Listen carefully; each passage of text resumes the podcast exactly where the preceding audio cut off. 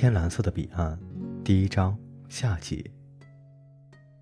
阿瑟尔跟我不是一个时代的人，他穿着一身过了时的衣服。我以前听妈妈读过查理·狄更斯的一个故事，说的是有一个小孩叫奥利弗，生在孤儿院，后来在棺材铺里当学徒。不过奥利弗他自己从那里逃了出来，跑到了伦敦，但他又被一帮坏蛋抓住了。被逼着去偷东西，最后被好心人救了出来。人们又发现，奥利弗其实是个有钱人的儿子，于是他继承了一笔财产。我觉得阿瑟尔就像是从这个故事里走出来的小孩。要是你不知道，我可以告诉你，写这个故事的狄更斯活在了十九世纪。另外，再告诉你一件有趣的事：你死后会一直穿着你刚死前穿的衣服。而且还不会变脏，我不知道这到底是不是衣服，还是我保留着对以前衣服的记忆，以为我穿着衣服，甚至我都开始怀疑还有没有自己的身体、自己的手脚什么的，是不是只是我的错觉，还是我对以前的记忆？说不定我们这些人其实也都不过是一些记忆、错觉什么的呢。阿瑟的衣服穿得很邋遢，扣子都没有。衣服上还挂着各种过了时的装饰，对一个小孩子来说，最奇怪的是他还戴了顶帽子，还是参加葬礼时经常戴的那种。这就是阿瑟尔曾经、已经、仍旧给人的印象。在我们这儿，对死人来说，曾经、已经、仍旧这些词没有任何的区别。不管怎么说，我猜阿瑟尔肯定有一百五十多岁了。但他一点也不像那么大年纪，还是身手敏捷，还能翻跟头，还能戴着帽子倒立。他就像那种能从烟囱里钻出来的圣诞老人。我曾经把我这个看法告诉过他，但他却问我：“圣诞老人是谁？”好像他从来没有听过似的。看来阿瑟死的时候，也就是很多很多年以前，跟我差不多的年纪。但从那以后，他就再也没有长过了。另一个世界里的时间跟家乡里的不太一样，它不能让人变老。你死的时候是多大，你就一直多大。我问阿瑟：“你是不是也被卡车撞死的？”他说：“不是，他是发烧死的。”他告诉我，在他活着那个年代，好多在他这个年纪的小孩都会发烧，然后就死了。所以在这里可以看见许许多多穿着过时衣服的男孩和女孩，他们跟阿瑟尔一样，都是发烧死的。我问阿瑟尔，自己病死是不是很难受？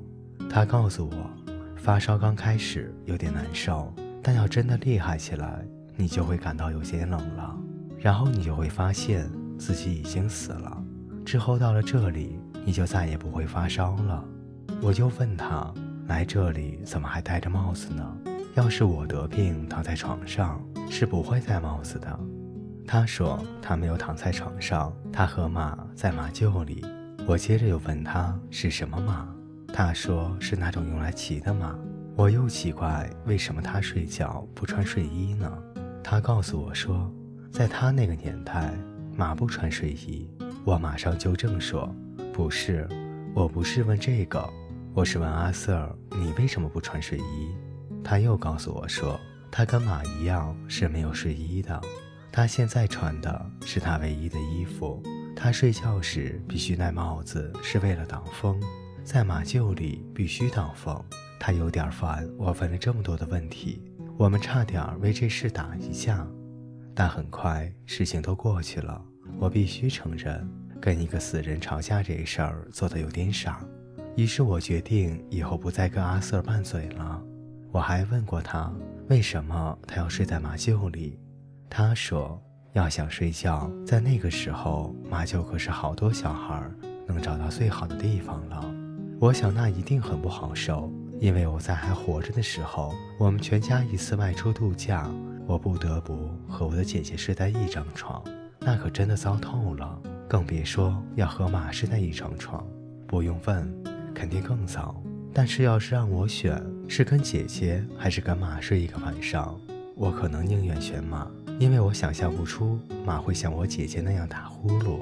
虽然马有时也会叫几声，但至少马的身上没有我姐姐身上的那种怪味儿。至少我是这么看的。我还把这些想法告诉了阿瑟，问他怎么看，但他说没有见过我的姐姐，所以没有办法下判断。而且他觉得，要是不能说一个人的好话，就最好不要说这个人。我对阿瑟说：“如果你有耐心等一段时间的话，我总会见到我姐姐的。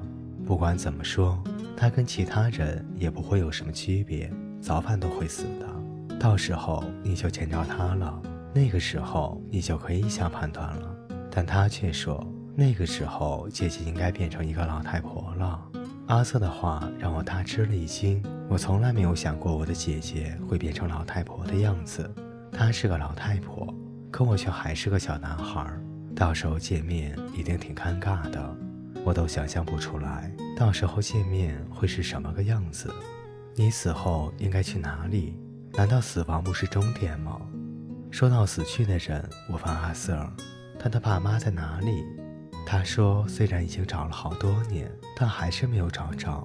最大的难处是，他的妈妈在生他的时候就死了。他从来不知道他长什么样子。他告诉我，他告诉我，在他活着的那个年代，好多妈妈都是在生小孩的时候就死掉了。”我又问阿瑟关于他的爸爸，他说他从来没有见过他的爸爸，他是在孤儿院里长大的。这让我想起来了狄更斯写的故事，里面那个奥列佛简直和他一模一样。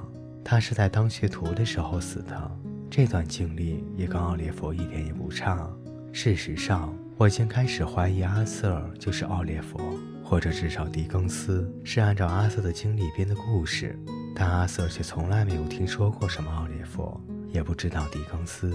我想，不一样的地方就是，奥利弗后来长大了。属于那种苦尽甘来的人，最后又过上了幸福美满的生活。但阿瑟没有。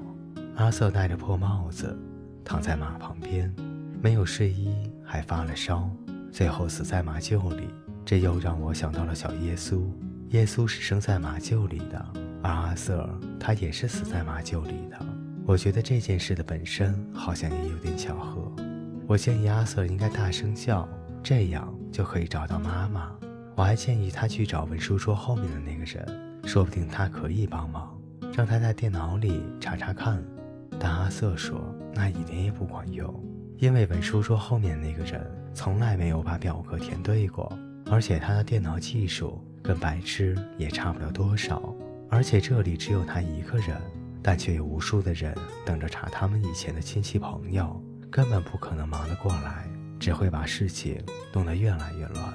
虽然在这个另一个世界里，有无数人在到处找他们以前的亲朋好友，但我觉得阿瑟是最惨的一个，因为他连他的妈妈长什么样子都不知道。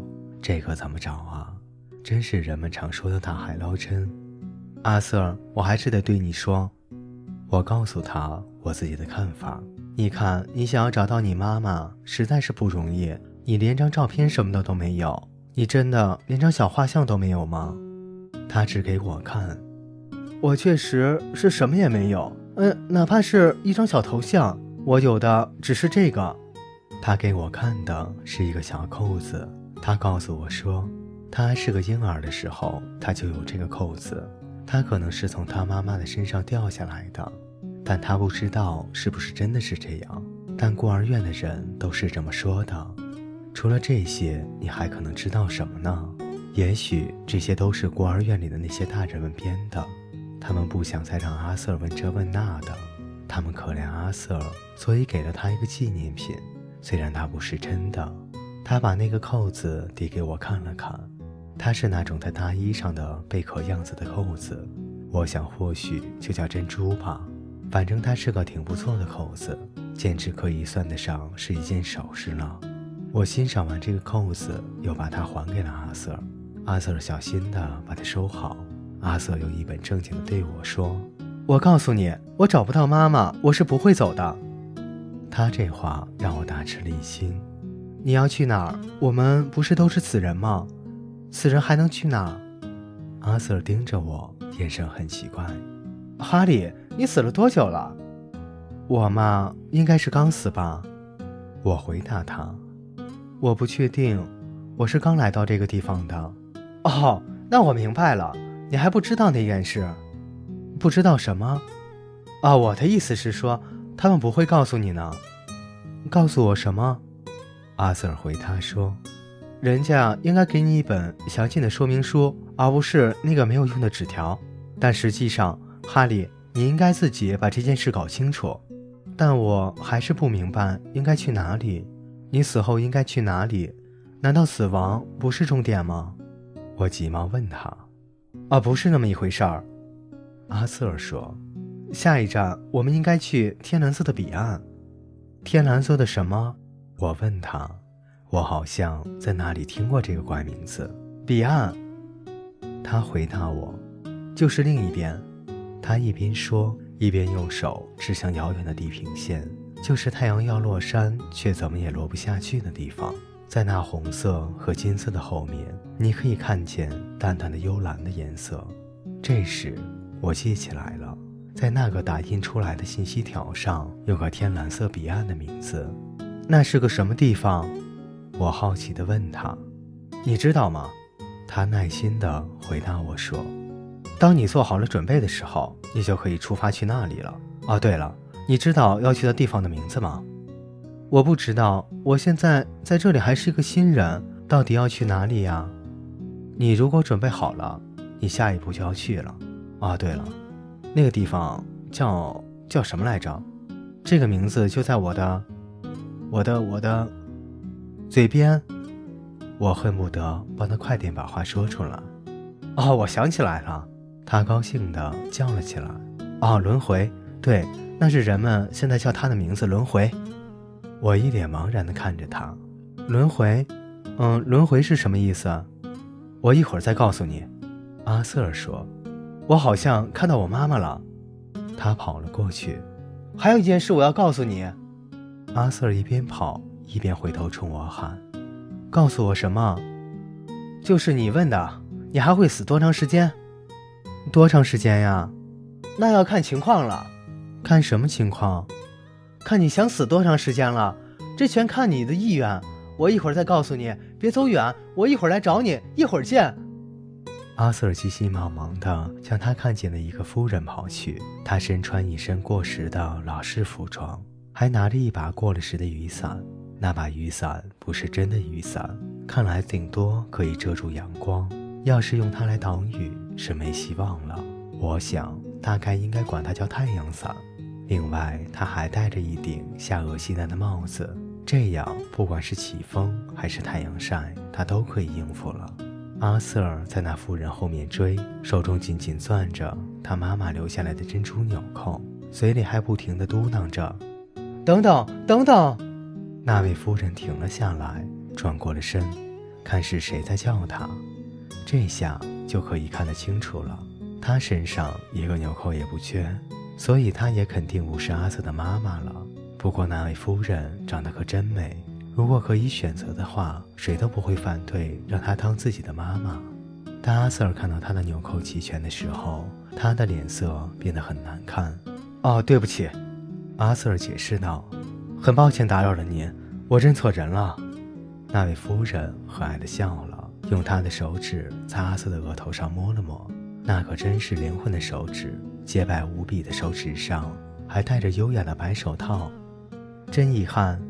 他回答说：“我自己也还在找人呢。”他又甜甜地笑了笑，然后消失在人群中。我看阿瑟特别的失望，看来他找不到妈妈是不会安心的，死后还安静不下来。这听起来可能有点奇怪。阿瑟死后就一直忙个不停，都忙了一百多年了，还是歇不下来。哪里人多，他就往哪里去，到处找穿着一百多年前衣服的夫人，看看他们少没少纽扣。我看着他走远了，我想我可能会像他一样安静不下来，或许我也还有事情没有做完。各位听众朋友，今天的故事就为您播讲到这里，我们下期再见。